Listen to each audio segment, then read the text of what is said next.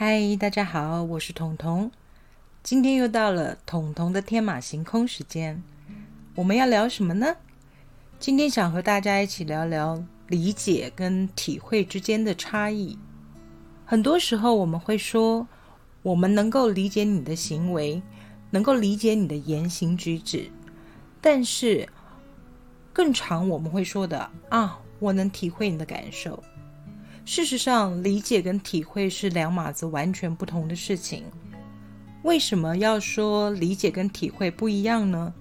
我有一个朋友在前一段时间摔了车，造成他的神经系统上面出现一些问题。常常我在问他身体的状况如何的时候，他都只能告诉我，基本上就是一种无法形容的状态。我说：“你形容看看，让我理解嘛。”他说，他和他的复健师讨论过这个问题。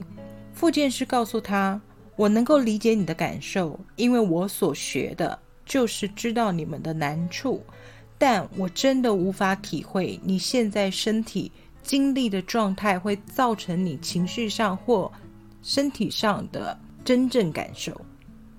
这就是理解跟体会之间的差异。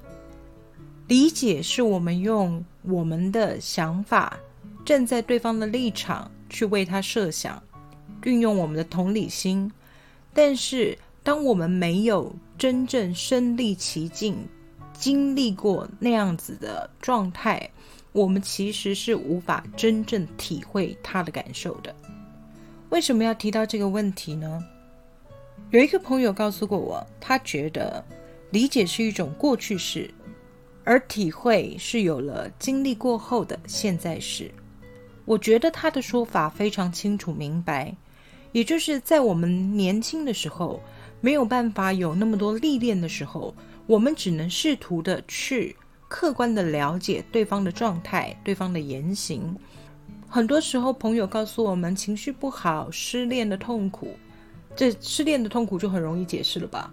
在你没有谈过恋爱、没有失恋之前，你是无法体会失恋是什么样的感觉的。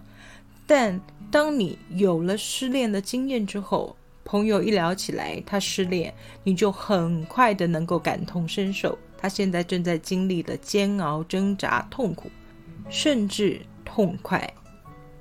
我说的没错吧？有的时候失恋也是一件很痛快的事情哦，痛快的痛。痛快的哭，痛快的难过。再举个例子，就像新手爸爸跟新手妈妈，他们在为人父母这方面的体会是十分相近似的，但是妈妈的感受会更强烈一点。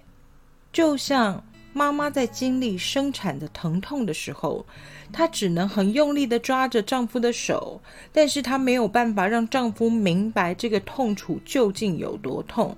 先生可能会因为听到太太痛苦的挣扎啊、尖叫啊，然后理解她十分的痛，但毕竟不是痛在她的身上，她没有办法真正的体会。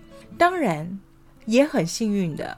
当妈妈的人能够体会的比爸爸更深一点，就是当生产过后那个疼痛过后，孩子抱到胸前的感受，那个时候会忘了所有生产的痛，在极痛苦的挣扎之中，极痛苦的痛苦之中，然后得到了纯然的释放，纯粹的爱，这是妈妈的感受。这个东西我们能够体会吗？哦。这必须生了孩子的人才能体会，在没有经历过生产的过程的少女，你跟他们讲，他们只能理解生产很痛，他们能够理解生产后抱住孩子的幸福感，但他们实在没有办法完全体会。在我们只能够理解而不能够完全体会对方的情况之下，我们能够做些什么？我在想。只要我们愿意客观的去理解对方的心情、对方的状态，那么我们其实很容易产生同理心而理解。但是，当我们无法真正体会的时候，是不是我们能够表达出一种理解过后的体贴呢？我所谓的体贴，不一定是嘘寒问暖，不一定是嗯，吃饱了没？睡好了没？穿好了没？不是这些很无谓的嘘寒问暖，而是当你能够用同理心去理解对方的状态跟心情的时候，你能够更体贴的靠近他们，而给予他们足够的安慰、足够的力量，支撑他们继续走下去。我觉得，在我们无法体会的时候，理解后的体贴就变得非常非常的重要。这是我个人的想法，分享给大家。不知道大家感觉如何呢？是不是能够感受到理解跟体会之间的差异？今天彤彤的天马行空就到这里为止了。希望你们喜欢这个节目，也希望你们能够跟我讨论一下你们的想法。我也很好奇，你们对于理解和体会有什么看法呢？可以在留言板留言给我哦，我会很开心的收到你们的留言。我只能给你们声音的纸条。彤彤的天马行空，我们下次再见。